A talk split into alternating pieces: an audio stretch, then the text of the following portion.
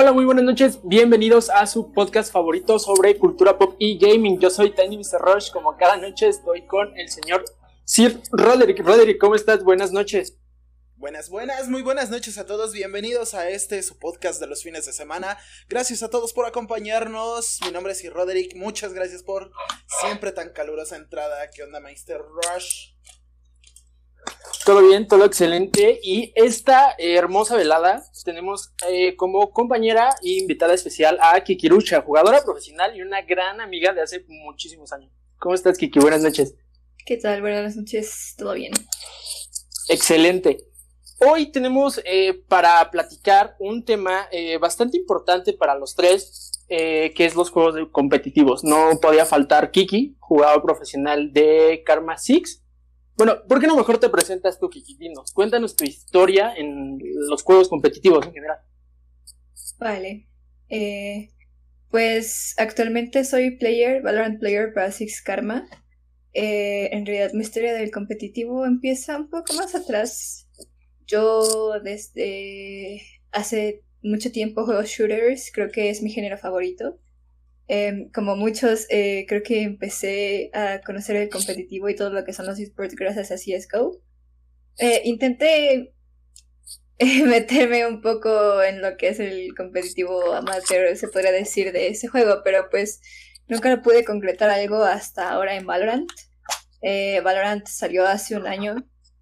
Mm, fui jugadora desde la beta y desde que salió más o menos como que intenté entrar en el competitivo también.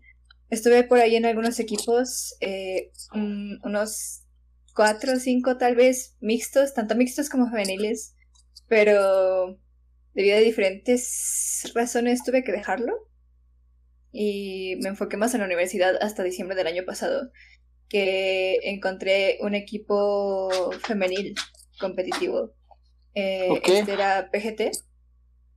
Y ahí fue cuando empecé a meterme en el femenil competitivo. De ahí, eh, de PGT pasé a LDM Esports y de LDM pasé directamente a Six Karma. Ok.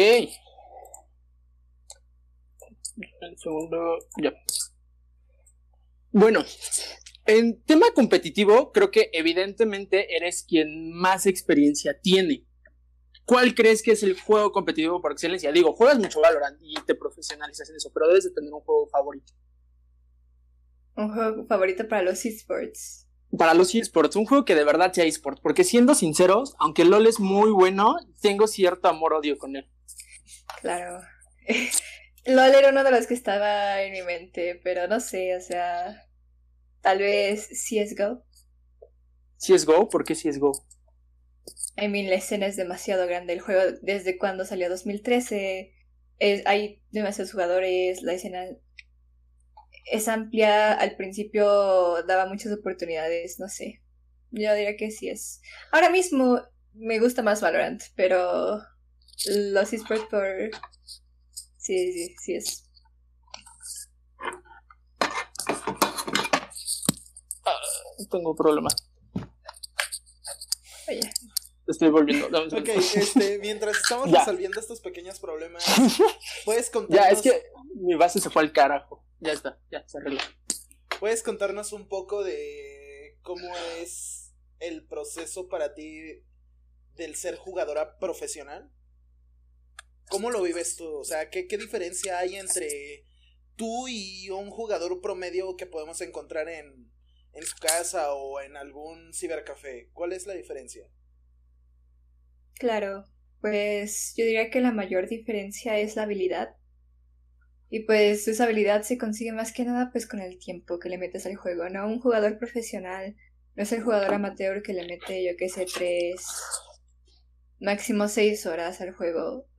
tal vez puedes meterle más, pero también tienes que ver de qué manera enfocas esas horas en las que juegas, ¿no? O sea, si juegas nada más por jugar o si de verdad juegas por mejorar.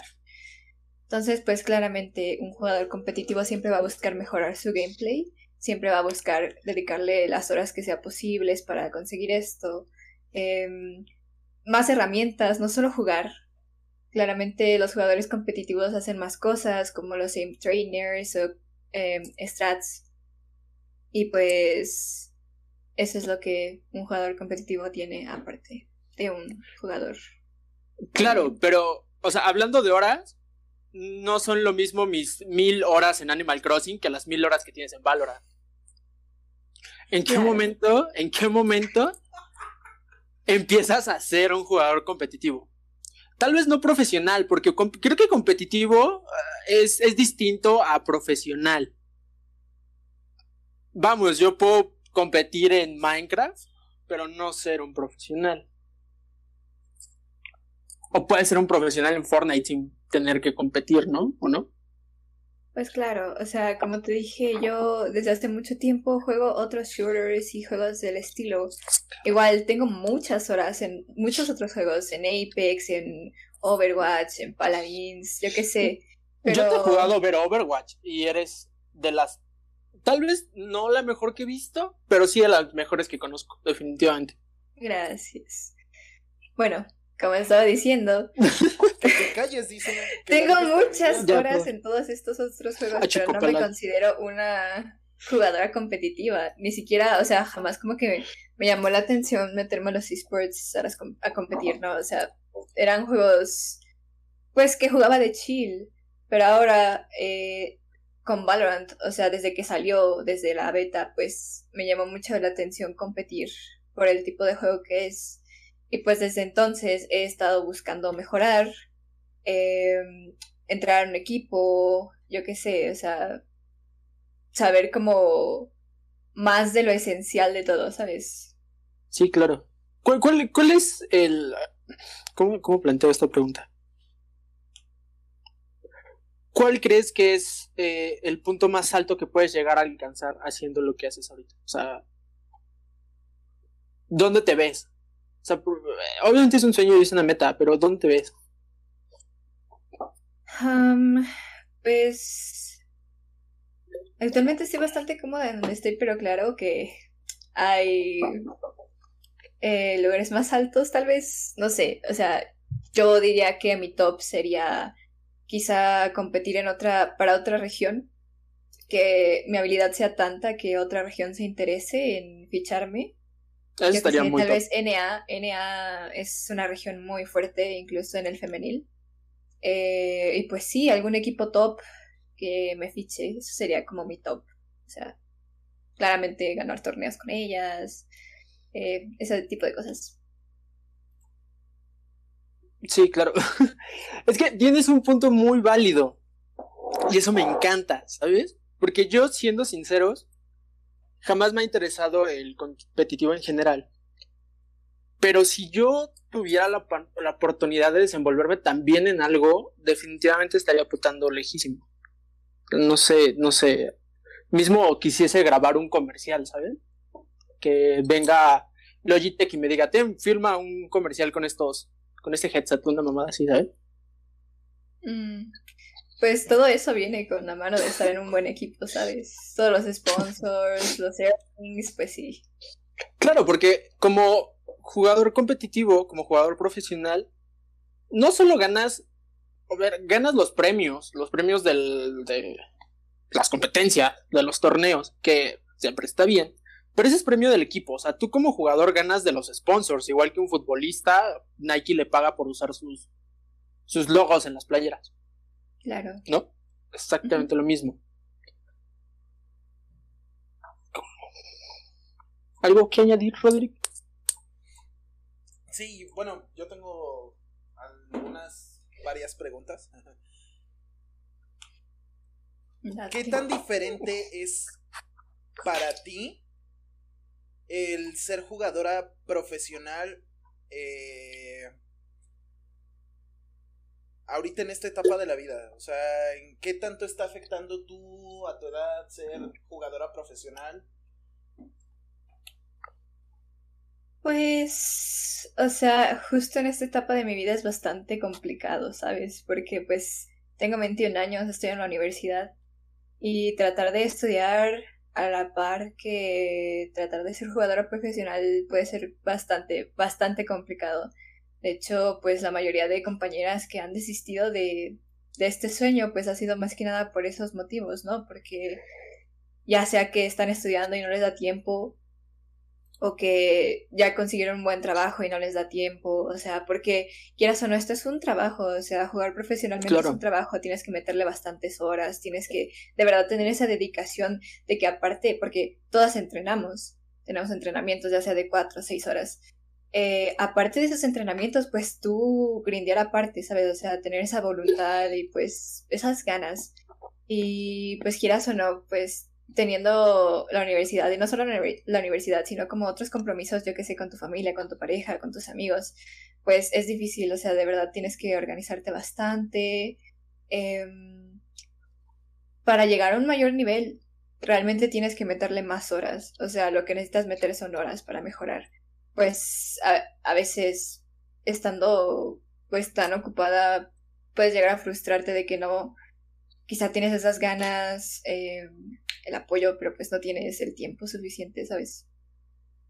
Maybe. Pero creo que la edad, creo que está, está excelente tu edad, porque, o sea, si lo piensas bien, Faker tiene como 25, The Shy tiene como veintitantos. Realmente estamos en esa edad donde la escena competitiva te está volteando a ver. Vamos, a ver. Mm, no es como que, a ver, si llega un niño de 12 años a partir madres a un competitivo, obviamente sorprende, pero es algo que no está pasando. Igual que en otros deportes donde el límite de edad son que como 40, o sea, hay rangos de edades dependiendo del deporte. Y en la escena competitiva de los videojuegos, los 20 son como los mejores años, ¿no? Al menos por lo que yo veo, o sea, de los pocos competitivos que sigo, es un sueño que en este momento yo ya no podría seguir. O sea, definitivamente no, aunque me lo propusiese. Como todo. Güey, pero estás haciendo videos de TikTok. Y un podcast a tu edad, no mames. Mi sobrina de 8 también, güey, y no por eso está sacando una línea de maquillaje, ¿sabes? Como Yuya. No, pero, pero sí, o sea, la edad es lo de menos. Digo, equilibrar todo lo que haces, Maffer, conociéndote tu vida personal, equilibrar todo lo que haces es admirable más allá de los logros en los videojuegos. Eh, Roderick y yo apenas si hacemos algo y tenemos un burnout horrible, no quiero imaginar, te admiro mucho por eso, en serio. Gracias. Pues igual mis compañeras, o sea, evidentemente todas estamos en situaciones diferentes, pero creo que esto no es fácil, no ha sido fácil para ninguna. ¿Cuál ha sido? ¿Cuál ha sido tu mejor momento como, como competidora profesional? Así el que digas, no mames, este día, tu salón de la fama es el que estás de arriba. ¿Cuál? Eh, pues es difícil, o sea, creo que tengo, tengo un par. Debe haber uno. Debe ser el momento. No, no, no, echa los dos, echa los dos, que no te opaque. no, es que pues son varios, pero si tuviera que elegir uno sería la, la final de la Girls Cup que jugamos contra, en ese entonces era Killer Roses, y yo estaba jugando para LDM. Ese fue mi partido favorito. Creo que se lo vi. dije, sí, definitivamente sería ese. ¿Y Cuéntanos un poquito, ¿qué pasó ahí? ¿Cuál, cuál... Revívenos ese momento, por favor. Bueno, pues fue una final de un torneo. eso, con eso ya Pero, o sea, en sí es toda la experiencia de la final o algo así, o fue un momento en específico dentro de, de ese punto. ¿Alguna jugada? algún empate, no, sé. me parece que fue nuestra primera final y por eso lo marco. O sea, no fue nuestra mejor final, obviamente no fue nuestro mejor desempeño, no lo ganamos, pero pues llegamos, o sea, ahí estuvimos ah, y eso pues, demuestra. Sí, no, decir que llegaste a la final no es.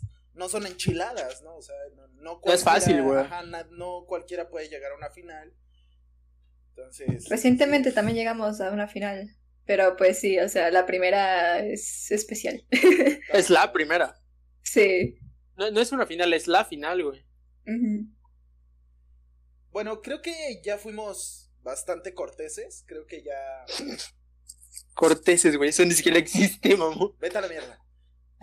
ya estuvo buena de formalidades. Este. Queremos saber, sobre todo yo, no sé, Tiny. ¿Qué complicaciones has tenido tú como jugadora?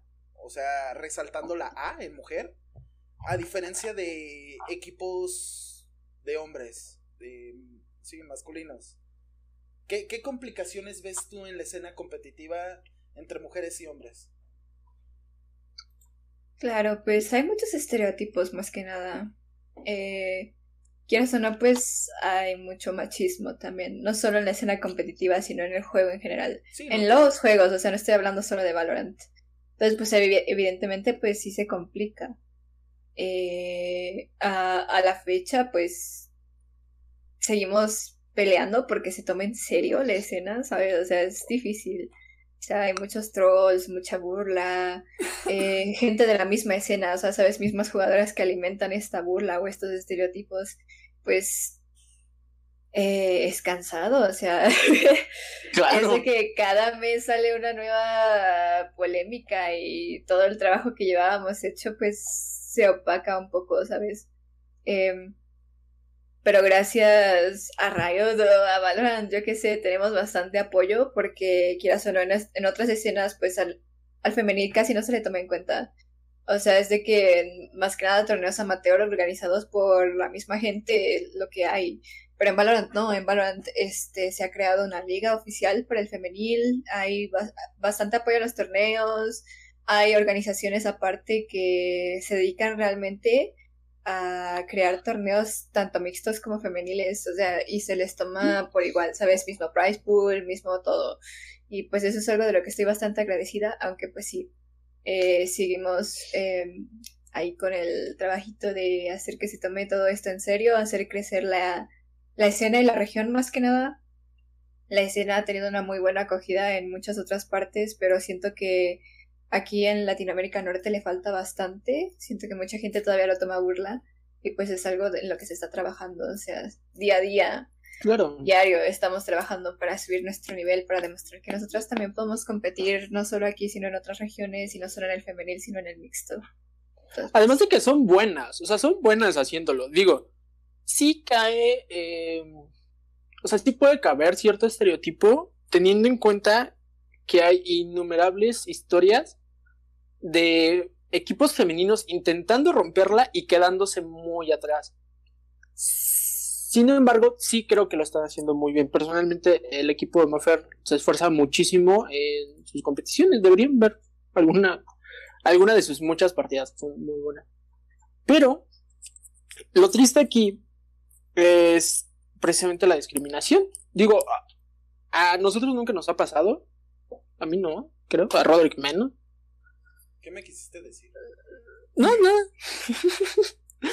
a mí no me ha pasado. Y eso es algo que se nota demasiado. Digo, creo que jamás vamos a saberlo y es muy importante lo que dices. No sé, estoy divagando, güey. No, claro, o sea. Es que. Dice, o sea, a mí ahora, me ha pasado, me pasa muy rara vez, o no es directamente dirigido.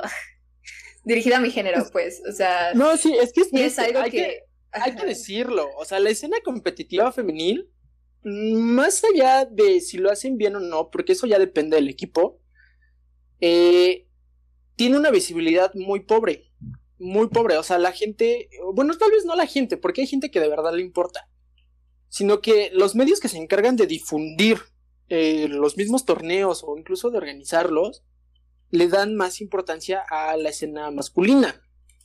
Y es algo que estábamos empezando a tocar en el podcast anterior, porque es prácticamente lo mismo. O sea, en otro tipo de deportes, el último episodio fue de Olimpiadas, Maffer. llegamos a tocar el tema de la esta chava, eh, chava transgénero que estuvo en levantamiento de pesas, una mamá así. Eh, en ese tipo de eventos, sí entiendes el disgusto de decir cómo, ah, o sea, cómo puede haber una competencia mixta, o sea, es injusta no es la misma masa muscular, no es la misma fuerza, la misma resistencia, la misma agilidad, tal vez. Entonces, este, pero en los videojuegos esa línea parece un poco más difusa, pero no sé, o sea, no sé tú qué opinas, o sea, yo creo que sí hay sí hay sí hay más cabida, o sea, sí hay más espacio para que se abran juegos mixtos y se pueda competir de manera justa. Pero ¿por qué no se da? O sea, es algo que no sé, está, muy cagado.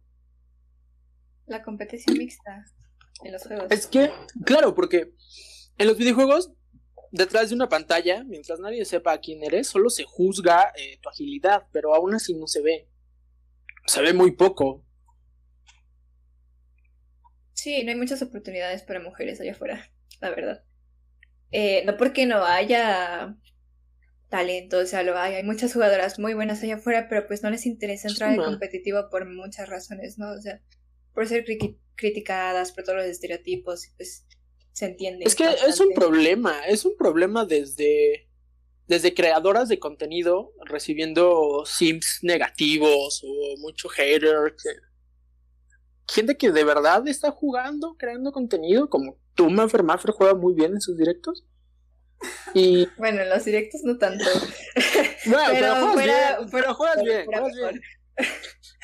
Juegas bien, juegas bien. Pero el punto es que estás creando contenido en base a cómo juegas, no en base a tu cuerpo. Y es algo que muchas creadoras de contenido también manchan, que alimentan ese estereotipo de que una chica para poder triunfar como creadora de contenido o como jugadora debe mostrar. Digo, hay muchísimos ejemplos allá afuera que tristemente son ejemplos.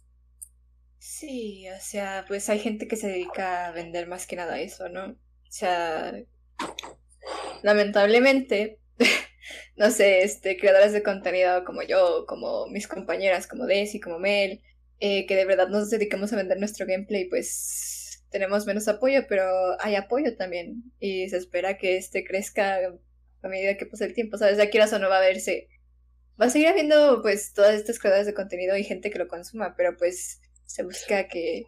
¿Ha llegado, ¿te ha llegado algún sim? ¿Ha llegado algún sim así que no conozcas? Es que digas, ¿qué pedo con este güey? ¿Sí te ha pasado? Sí. Ay, no mames. Es que a mí no me pasa. Bueno, me pasó una vez. Ahorita vas a tener una cola ahí en tu puerta No, no, no, espérate, me pasó una vez. Esto, esto sí me da. Y, y Mimi lo sabe. Fue una chava. Ni siquiera una chava, una niña, güey. Creo, creo que ojalá esté bien. Pero una vez estábamos jugando a Mongos, en la fiebre de Among Us. Y estábamos jugando con. Estaba jugando con Joss con unos amigos de ellos, creo. No me acuerdo quién verga estaba jugando. El caso es que estábamos jugando y no llenábamos una sala, o sea, éramos como cinco nada más los que nos conocíamos. Entonces, eventualmente, llenando las salas, eh, gente se nos iba pegando, como, ustedes juegan, están jugando juntos, vamos a jugar con ustedes, cámara. Y así poco a poco se fue armando un grupito en Discord. Eventualmente llegó una chava eh, de las últimas partidas y fue como, ¿me puedo jugar con ustedes? Fue como, sí. Le pasé el canal de Discord. No es cierto, le pasé mis redes. Fue como, escríbeme a cualquier red de estas y, este, y te paso el link de Discord y ya hablamos. Cámara. Este, y me empezó, me mandó solicitud en Facebook, me, se empezó a seguir en Instagram, creo que hasta me encontró mi Twitter. O sea, me empezó a seguir en todos lados y se me hizo medio normal. Fue como de, bueno, pues yo se las di. Pero terminamos de jugar como a las dos horas me etiquetó en unas sudaderas de Among Us. O sea, fue súper raro. Fue como de jugamos dos horas y de pronto quiere comprar sudaderas de Among Us conmigo. Y empezó a escribirme todos los días y empezó este a, contarme como cosas muy personales de ella y cosas así. Sí fue medio, medio raro. O sea, fue muy raro. Fue como de no te conozco de nada y de pronto me estás contando todo, o sea, es que literal me lo empezó a contar todo y fue muy raro. Y lo peor es que era una niña, güey, o sea, real tenía como 15 años. Entonces sí fue, ah, fue muy raro. me sentí un poco mal, me sentí un poquito mal porque fue como de diablo, sí quiero ayudarte, pero es que solo jugamos dos horas. Ayúdame fue muy raro. Sí, lo sé, y, Mimi lo sabe, y estuvo conmigo todo ese viaje, y fue como, no, no, no, no puedo con esto. Creo, creo que ha sido lo más parecido a un sim que he tenido. Vaya. Pues yo creo que por, por, lo mismo del contenido que hago, como que no es tan común, pero sí, sí me ha pasado. es que es muy raro, o sea, es muy raro. Rodek, te juro que es muy raro. si esto pega, no, no sé qué voy a hacer con, con la gente que nos adore. Claro que sí, DiCaprio. Vas a tener que salir con lentes. No, tampoco. O sea. Ajá, o sea. Maffer ya tiene una comunidad relativa. Tiene una fanbase decente. Uh, vamos a decir, defendible. Tiene buenos números en Twitch para lo que hace. Y lo lleva muy bien. Yo no podría. O sea, no podría. Definitivamente no podría. Hablando de juegos competitivos, también tenemos que decir esto. ¿Realmente son necesarios, güey? ¿Para qué sirven? ¿Para vender? Todo sirve para vender. Comenzando, todo sirve para vender. Cualquier producto se, tiene, se, le busca la forma de venderlo. Primera. Se, eh, segunda. Creo que aquí lo importante va más en torno al cómo se vende. O sea, de que se vende cualquier cosa que se te ocurra se tiene que vender sí o sí, porque si no, no tiene ningún caso. Claro. El chiste aquí es cómo se vende. Ahora, si ponemos, vamos a poner la misma imagen, ¿no? Si colocamos en este caso Valorant, eh, de la misma forma, no, no se va a vender o no va a ser el mismo objetivo que si lo vendes como un juego shooter competitivo, eh, con comunidades sanas, con esto mismo que te ponen de que cada partida es diferente. Este, la forma en que te lo venden es algo para atraer a la gente a que si te comienzan a poner, perdón la palabra, es que no sé, no, no, no, no me llevo muy bien. Discúlpalo. No, no, hay como esa confianza, ¿no? Que, no que te comienzan a poner chichi streamers y que te lo empiezan a vender como, como un objeto para atraer menores. Creo que no va a ser el mismo objetivo entre una y otra. Cualquier juego, en este caso los juegos competitivos, pues precisamente para eso son, para competir, para para ver quién es el mejor en esa rama, tanto en equipo, en singles, lo que tú quieras, ¿no? Pero para esto creo que se está infravalorando mucho el caso de las mujeres y no y no lo digo precisamente porque tengamos una invitada. Tengo hermanas, ella está intentando salir como streamer y demás, o sea, conozco a poco este concepto, bueno, esta área. Y la verdad es que está muy infravalorado el hecho de que una mujer puede ser lo mismo o mucho mejor que un hombre. Y era lo que estabas diciendo hace rato, ¿no? O sea, el hecho de que, de que sean una mujer no quiere decir que ella pueda ser menos que un hombre. En esta yo siento que la barra es muy, muy, muy difusa, casi inexistente, porque hay de todo y para todos. Precisamente está esa parte en la que no importa si eres hombre, mujer, si eres un niño de 12 años o inclusive si eres este un adulto mayor de 60, 70 años, porque ha habido notas y todo eso en las que equipos de ancianos tienen su su sponsor profesional y todo eso, su cupo profesional en alguna liga de algún juego, pero creo que está, etcétera, pero creo que está muy mal enfocado el hecho en el que te digan, pues es una, es, es un equipo de mujeres, ¿no? O sea, no te van a presentar nada. Creo que eso está, para mí en lo personal, creo que está muy mal visto, porque al final de cuentas, lo que seas no te define lo que eres. Al final de cuentas, así como lo dice este Maffer, si tú te pones con voluntad y dices voy a practicar, voy a entrenar, alguien se fija en ti, te terminas interesando en eso más de lo que ya estabas y presentas cierto rendimiento que va a llegar algún momento en el que alguien de fuera va a ver tu, tu habilidad y se va a presentar para ti una oportunidad. Y no te va a tomar tanto en cuenta la edad, tu género, que si te gusta, que si no te gusta, que si es, al final de cuentas lo que estás haciendo, eres buena, si no eres bueno, pues no te van a volver a ver. Creo que esa es una parte importante a, a, considerar dentro de todo esto. Que, que ha sido muy mal visto precisamente por la parte del machismo, eh, enfocándonos precisamente en esta parte de géneros. Y yo quiero sacar a tema esta parte en ejemplo lo que pasó con el equipo de Vivectis en League of Legends. O sea, creo que fue muy mal hecho esa parte. En la que agarraron cinco jugadores nada más para hacer su desmadre. Una era, creo que Gran Maestro y las otras entre Diamante y Platino. Algo así. Entonces, creo que se está infravalorando todo ese esfuerzo. Ahorita hablando en esta parte, se está infravalorando el esfuerzo de las mujeres dentro de una escena competitiva en la que no debería de conocerse este tipo de, de marcas, por así decirlo. No sé si me di a explicar. Más o menos. A ver, yo tengo. No sé. Hay, hay otro ejemplo más. como más reciente. ¿Viste lo de la esta chava del equipo creo que es de Tlaxcala?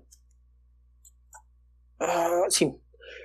¿Ves que está la liga de FIFA que organiza. Eh, ah, ya sé cuál. ¿Cómo se llama, güey? La Federación Mexicana de Fútbol, güey. Organizan un torneo de FIFA donde cada equipo, equipo real, o sea, Tlaxcala, América, Cruz Azul, tal, tal, tal, elige a un jugador y va a representarlos y tal. Bueno, agarraron una chava y se hizo viral porque a la pobre eh, la, la mataron. O sea, sus partidos eran 15 a 0, 22 a 0, creo que llegó hasta 25, una mamada así. Duró tres jornadas. La primera una cosa fue así. como de. Sí, fue como de 18-0, la segunda jornada 12-0 y la tercera jornada fue veintitantos a cero igual. O sea, y todo fue. O sea, a mí me pareció una táctica muy o sea, hablando de marketing, muy cabrona porque pues te hizo voltear a ver. O sea, el Tlaxcala sabía lo que iba a pasar y porque la chava no es que por ser mujer no sepa jugar FIFA, sino que ella se especializaba en otro tipo de juegos. Creo que en sus directos, porque hace directos y es muy buena, pero creo que juega Smash o algo así. O sea, no tenía nada que ver y le dijeron, ah, juegas videojuegos, ve a jugar FIFA. Y ella como de, no es lo mismo, güey. y bueno, Esa es una a la pobre pésima- la aventaron a los tiburones. O sea, y chingos madre, o sea, la pobrecita la, la hicieron trizas, ajá. Pero solo porque un idiota dijo, oye, ¿tú juegas videojuegos? Juega ese videojuego. Y es como, no, güey, no es lo mismo. Y creo que era de las pocas mujeres, o sea, era un torneo mixto y era de las pocas mujeres. Ella y su compañera, porque eran dos, y la otra sí, sí se defendió más.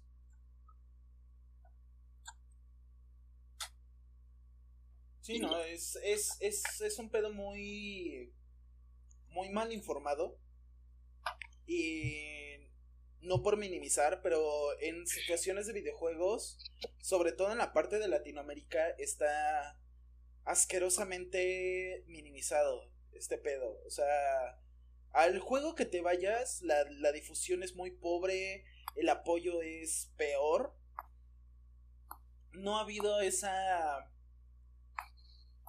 esa cultura por investigar, por hacerse a, a una idea de lo que realmente está pasando.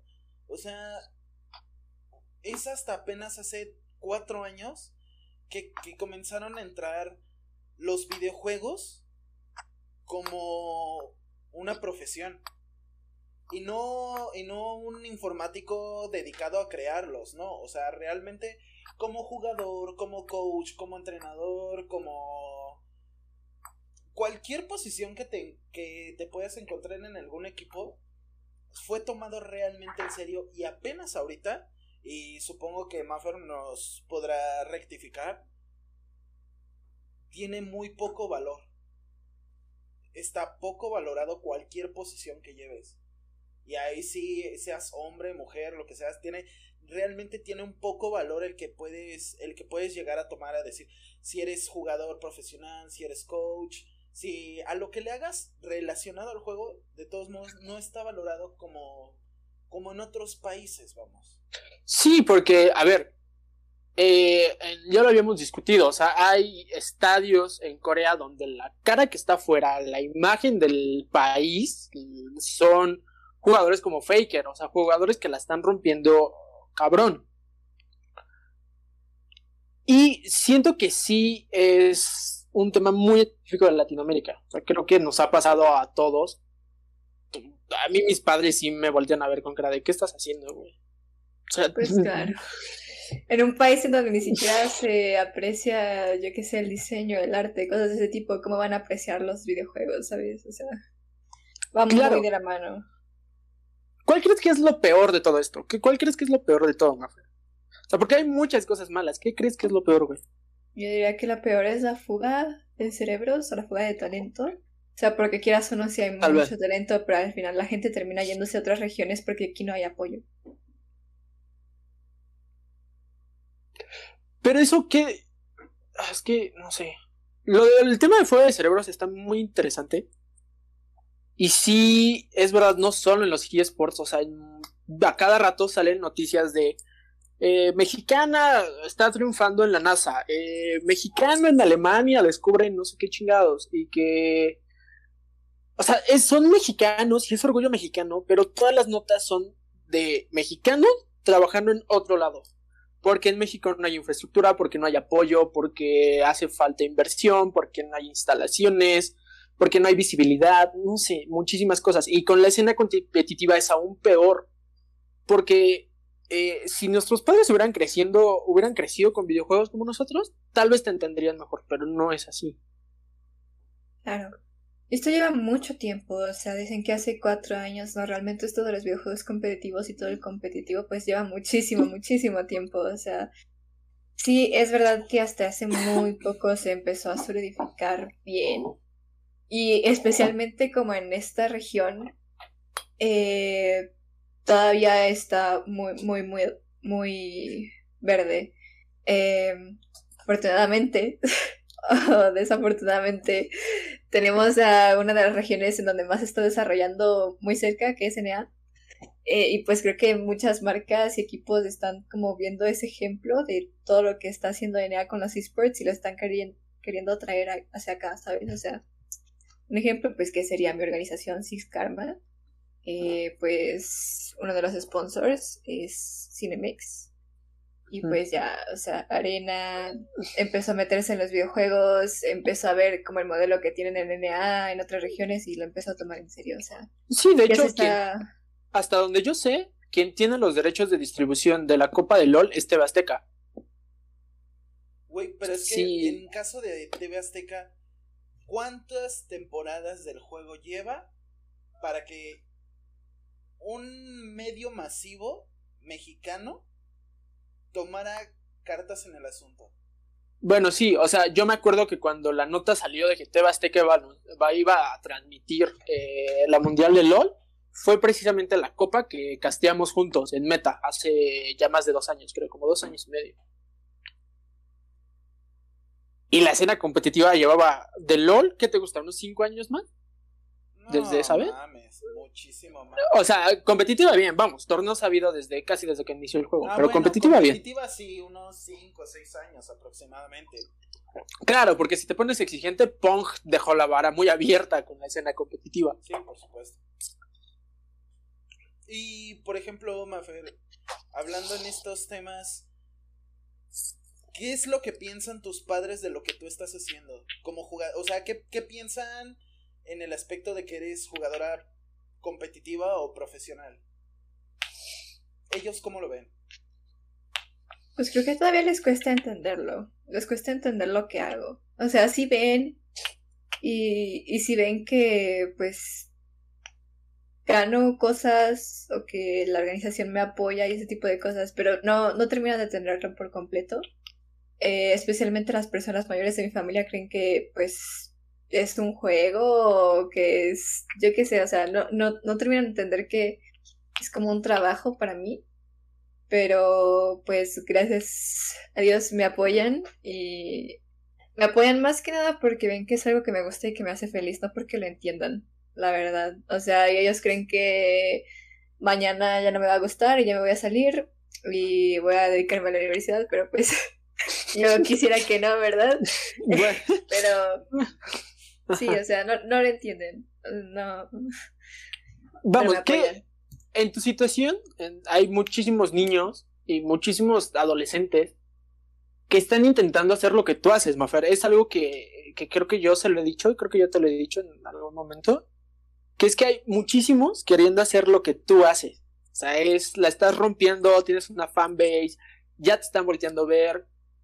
Recién que terminó, eh, bueno, que antes de que empezaras con Six Karma te llegó una oferta muy chingona. O sea, ¿qué consejo le darías a esos padres, de esos niños que quieren ser como tú? ¿Qué le dirías a esos padres como de, déjalo?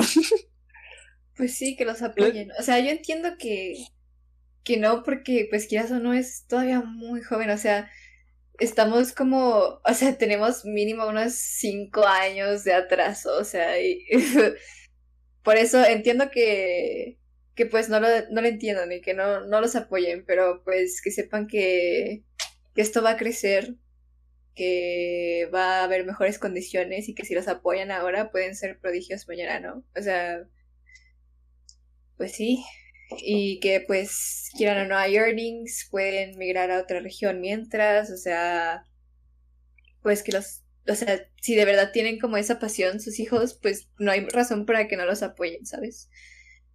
Y que es como cualquier otro deporte, solo que son electrónicos y pues usas el cerebro. Ojalá sí lo entiendan. Sí, claro. es que, fíjate, lo de los niños creo que nunca es, es suficientemente joven, güey. O sea, estamos hablando de que Messi tenía que como 13 años cuando empezó con el Barça, una mamada así, sin contar los años que empezó a jugar. No, mames. Para ser, no, sí, güey, para ser bueno, para ser bueno en algo, debe serlo desde niño. O sea, muchos de los jugadores profesionales de casi cualquier deporte te van a decir que crecieron con el deporte, güey. Claro, yo igual, o sea, te digo, desde muy pequeña pues jugaba. Lamentablemente pues nunca tuve como ese apoyo y creo que eso fue lo que más me afectó. O sea, de verdad jugaba nada más cuando se me daba la oportunidad, yo qué sé, o sea, se molestaban cuando pasaba demasiado tiempo. Si de verdad me hubieran apoyado y me hubieran dejado jugar, pues ya sería otra cosa hoy, ¿sabes? O sea, pero eh, aún así pues yo quise seguir con eso, o sea, quise seguir jugando, quise seguir aprendiendo y pues creo que por eso es que estoy aquí. Y si de verdad ellos se apoyan a sus hijos, pues pueden llegar muy lejos. ¿Cuál fue tu primer juego, Mafer? ¿qué, ¿Qué juego debes de jugar para ser alguien como tú? ¿Cuál fue tu primer juego? Pues fíjate, o sea, yo creo que empecé en todo esto gracias a que a mi tío, que es mi figura paterna, le gustan también mucho los juegos. Y pues él me ponía a jugar, o sea, me ponía a jugar este Star Wars, Rogue Squadron, Doom, eh, cosas así muy viejas, muy viejas. O sea, juegos que descargas piratas y ese tipo de cosas. Pero pues sí, o sea, yo estaba muy pequeña, o sea, tenía como que tres años, cuatro, y jugaba esas cosas. So. No Esa es otra. ¿Qué? Bueno, sigue, sigue. No sobre qué juegues, sino cuándo. ¿Cómo? También es muy importante cómo lo juegues. O sea, yo siempre fui una jugadora casual. Jamás como que me vicié. O sea, yo solo jugaba por diversión. Hasta hace muy poco. Mm, hasta cuando. Es que, pues también, o sea, te digo, yo jugaba lo que podía o sea, lo que mi tío tenía. Realmente cuando algo me llamaba la atención era muy difícil conseguirlo. El primer juego que me llamó la atención y que pude conseguir fue Assassin's Creed y fue uno de mis favoritos. O sea, yo lo recuerdo con mucho amor. Sí, o sea, y es muy viejo también. la cosa es que, eh, pues sí, o sea, yo jugaba en la PC de mi tío y todo eso, o sea, hasta hace muy poco. Y no fue hasta... que desde que yo te conozco juegas tuve como 15 años que tuve la oportunidad de comprar mi primer skin. De hecho, porque jugaba juegos gratis como Paladins. Em, le empecé, fue cuando empecé a tener un poco más de libertad. Y pues yo decidí gastar mi dinero en, en juegos. Nunca, o sea, nunca me di cuenta de que ya tenía la posibilidad de adquirir juegos. Este, pero sí, o sea, en algún momento dije, Carajo, ya gasté demasiado, ¿por qué no compro juegos?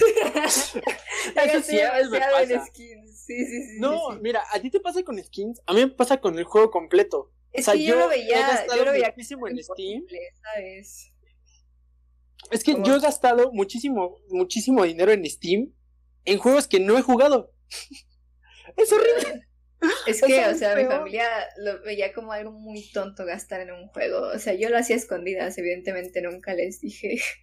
La verdad sí lo es. O sea, yo sí me, yo sí me siento un poquito mal cuando gasto en un Yo no, yo no, para nada. O sea, es totalmente, es totalmente justo para pagar por un trabajo así, ¿sabes? O sea, hay mucho trabajo detrás, muchas personas detrás, muchas horas para ah, bueno, no, o sea, jugarlo. Yo por eso estoy encantada, te pago tu juego, pero antes no podía, o sea, de verdad lo veían como una tontería pagar por algo así, o sea, pagar por una consola, o sea, mm, jamás tuve una consola por lo mismo. bueno, una vez tuve una, nos la regalaron y nos la quitaron porque nos cuidamos a mi hermana y a mí. Pero bueno, o sea, sí, eh, fue como cuando empecé a tener como libertad y poder eh, empezar a elegir que mis primeras elecciones pues fueron gastar en videojuegos, porque realmente me gustan. O sea, si lo piensas en retrospectiva es una inversión muy buena porque al final te dedicas a esto. Sí. Bueno, básicamente sí. Te digo... Sigue. Dime. No, pues o sea, fue eso. De que él empecé a meter skins y después ya compré juegos. Por ejemplo, CSGO siempre lo jugué bueno, siempre lo quise jugar, siempre me gustó mucho, pero nunca lo pude jugar como tal porque no tenía una cuenta propia, o sea, lo tenías que comprar, no era gratis. Eh, mis amigos me prestaban sus cuentas así, pero pues, o sea, me tenía que esperar a que lo desocupa, se desocuparan o que decidieran ya no jugar o se fueran de vacaciones para que yo tuviera como ese espacio para jugar con sus cuentas. Y fue hasta 2015 que yo pude adquirir mi propia cuenta. Y creo que fue hasta después, o sea, como por 2016 que fue cuando dije, ¿por qué no compro juegos mejor? Pero pues sí, o sea, yo ni siquiera, o sea, no se me ha pasado por aquí comprar juegos. Porque pues siempre me lo negaron. Siempre. Esa es otra, eso es, lo que quería decirte. O sea, en Latinoamérica, más allá de la exposición o del apoyo de tus padres, creo que no hay ¿cómo decirlo? O sea, todavía no estamos a un nivel. Estamos en un punto en el que los videojuegos son un lujo.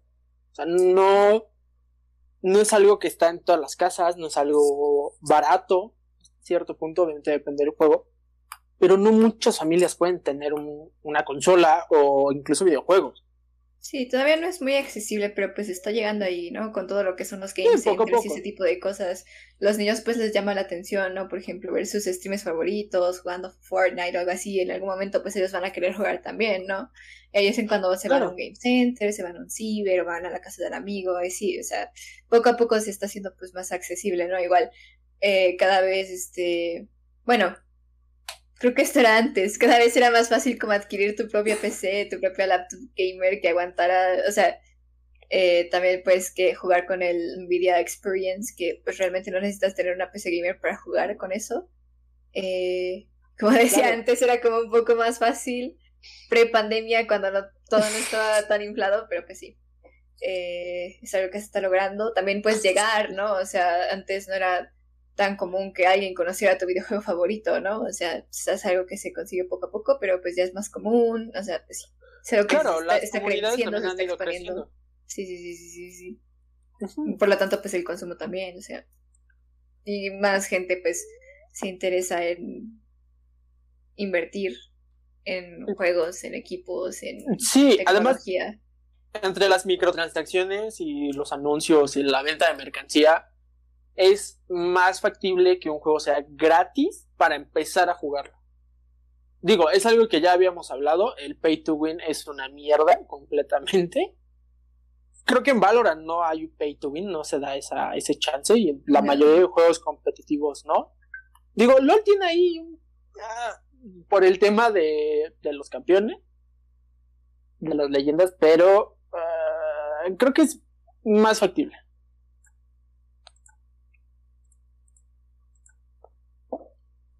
¿Algo más que añadir, chicos, antes de terminar?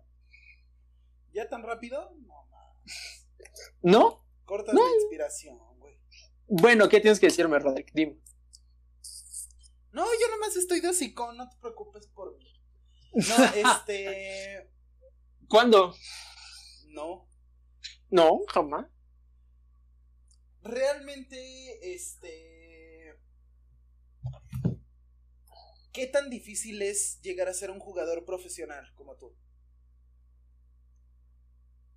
Pues fíjate que con la escena tan, tan verde todavía, si tú de verdad quieres dedicarte a esto, pues simplemente demuéstralo, o sea, de verdad dedícale las horas que deben de ser, dedícale el esfuerzo, infórmate, o sea, todo ese tipo de cosas. Em, hay muchas oportunidades todavía, especialmente en juegos como Valorant que llevan un año, o sea, eh, la, escena, la escena competitiva también lleva muy poco en Valorant, entonces pues sí, o sea, eh, destacar todavía es relativamente fácil.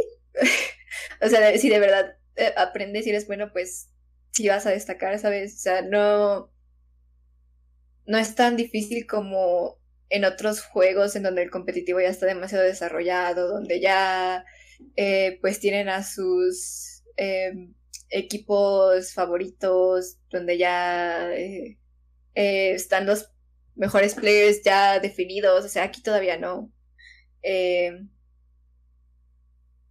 y en la región todavía no, o sea, no solo en el juego, en la región todavía no está nada muy definido, o sea. Sí, o sea, todavía tenemos pues, chance de ver a Kiki en TV Azteca, sin pedos. Ojalá. Ojalá. Ojalá me lleve. Me invitaron una vez. Pero no. invitaron? A ver, a ver, a ver, dinos, dinos un poco, vamos. No, no, es que ni siquiera tenía que ver, bueno, sí, o sea, sí, tiene que ver con juegos, pero no con ser jugador competitivo ni nada. no, no, no voy a hablar de eso. disculpa, disculpa. Me dijeron, oye, ¿quieres hacer un cameo en un episodio de La Rosa de Guadalupe? Dios. No, no, no, el de TV Azteca creo que es como dice el dicho. Ah, no sé, pero sí, o sea, solo, solo demuéstralo, demuéstrale, demuéstraselos pues a todos, a ti mismo. Eh, está convencido de que quieres dedicarte a esto realmente, o sea, con todos los riesgos que conlleva también, o sea, no solo con los earnings en mente, ¿sabes? O sea, pues sí. ¿Cuál crees que es la mejor advertencia para alguien que quiera empezar a jugar profesionalmente? Punto ya no competitivamente, punto que ganar premios no le interesa, pero ganar, jugar por por ser profesional, ¿qué es, ¿cuál es el mejor consejo que le puedes dar? El, esto, ¿cuál es el, es, qué es eso que aprendiste tú que nadie te dijo? Pues que hay que ser muy consistente, o sea, hay muchas cosas que te van a bajar el ánimo, muchas, muchas, muchas, especialmente si eres niña. Van a haber muchas cosas que te bajen el ánimo, gente, situaciones, lo que sea, o sea, pero si persistes, si de verdad estás convencida de que te quieres dedicar a esto, lo vas a lograr. Yes. Un gran consejo. Qué motivador. Le voy a sacar clip a eso para mandárselo a mi hermana. A ver si así chingado se entiende. Es que es, muy Perdón, conmovedor. me expreso con ellas, no, no es nada. No sé, no, no. No, es muy conmovedor. Y sobre todo viniendo de alguien que la está empezando a romper. O sea, Kiki todavía no es. Mm, ¿Cómo llamarlo? Todavía no es un referente. Ajá, todavía no es un top pero no le falta mucho. O sea, estoy, estoy muy orgulloso del trabajo que hace Kiki, no solo en su equipo, sino, te juro, te juro, les juro que a veces Maffer me escribe y ya no sabe ni qué hacer, pero son las 3 de la mañana y está estudiando o está jugando o está entrenando, siempre está ocupándose en lo que ama y eso es algo que admiro muchísimo. Yo ya no puedo, no, no quiero ni vivir. No. Y es algo que admiro mucho de Maffer, ya no solo en la escena competitiva, o sea, como persona Maffer es alguien que persigue lo que quiere y no descansa hasta que lo logra. O sea, de verdad es alguien muy, muy cabrón. Es un consejo muy bueno. No te rindas, no se rindan, gente. Aunque te quieras morir, porque he estado ahí. Todo. Pero no. Todo. bueno, ¿algo más? That's it. I'm out. Bueno, pues creo que es todo, chicos. Hablamos muy, buen, muy bien de la escena competitiva. Creo que hay muchos temas malos, pero eso podemos dejarlo para otro podcast. Hay tanto malos como buenos, sí. Sí, claro, como en todo. Las enchiladas son muy buenas, pero en la noche no me dejan dormir. Qué triste. La sandía te, da gastritis, pero es mi fruta favorita. es verdad. No, espera, ¿de qué estamos hablando? Ya, adiós. No, ya, adiós.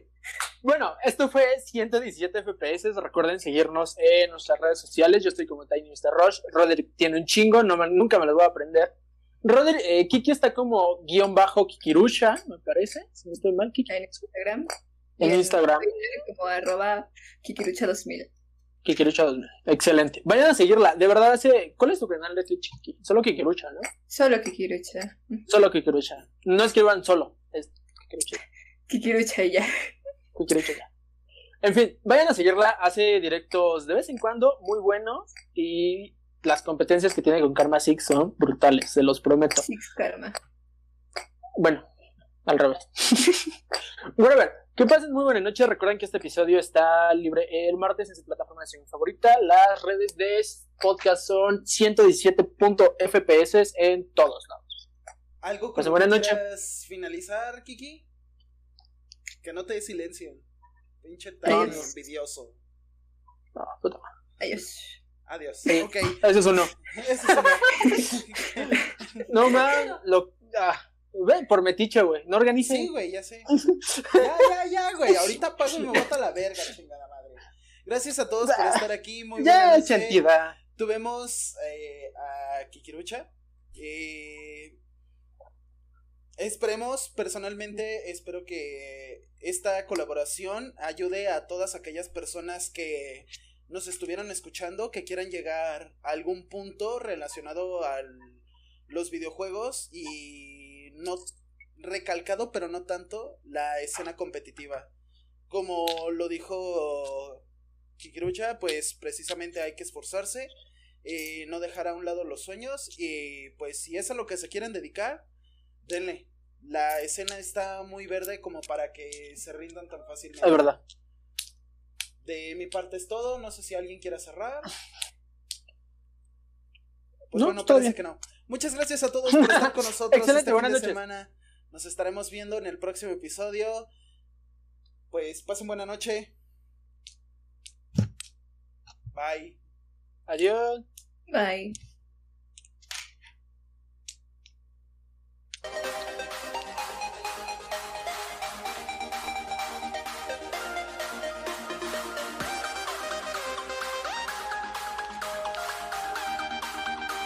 Saquen los chistes negros.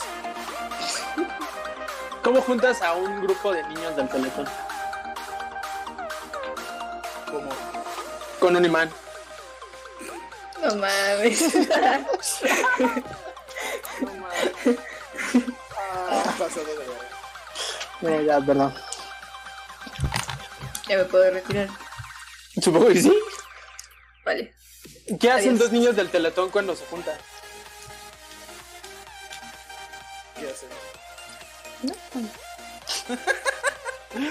¿Qué hacen? Un rompecabezas. Hijo de perra. Ah.